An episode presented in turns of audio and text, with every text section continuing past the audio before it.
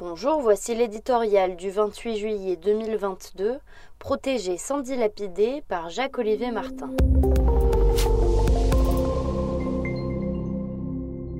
En France, en Europe, sur tous les continents, la canicule inflationniste est mondiale. Cette onde de choc, d'une ampleur inédite depuis quelques décennies, est partie pour durer bien au-delà de l'été. L'économie a ses cycles qui ne sont pas des saisons et ces maux, bien moins spectaculaires que des sécheresses ou des incendies, peuvent être sévères et souvent fort coûteux. Ainsi, pour atténuer les effets de la flambée des prix et protéger les populations, partout les États déversent des sauts d'aide financière.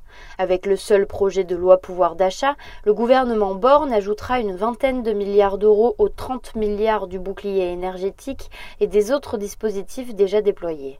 La France est tout simplement le pays d'Europe qui soutient le plus massivement ses citoyens devant l'Allemagne ou l'Espagne, qui ne souffrent pas moins de l'inflation. Faut-il s'en féliciter? À tout le moins le faire savoir alors que les oppositions parlementaires les moins constructives multiplient les propositions de dépenses comme si notre pays était à la remorque en matière d'aide au pouvoir d'achat. Sans grand espoir, il est vrai de se faire entendre, l'outrance et les surenchères s'imposent à l'Assemblée bien mieux que la modération et la raison. En réalité, le défi de tous les pays est de protéger sans dilapider. Nos voisins du Nord, qui ne sont pas du genre à négliger l'État-providence, réussissent à surmonter les crises et à assainir les dépenses publiques, la tempête passée.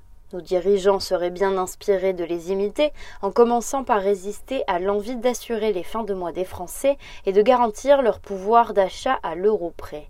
Une folie financière qui entretient un peu plus l'illusion qu'ils peuvent tout attendre de la puissance publique.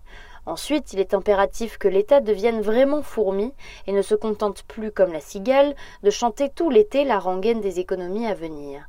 Car sinon, l'argent si précieux pour financer les immenses défis climatiques et numériques, ou affronter la prochaine récession qui pointe déjà son nez, viendra à manquer.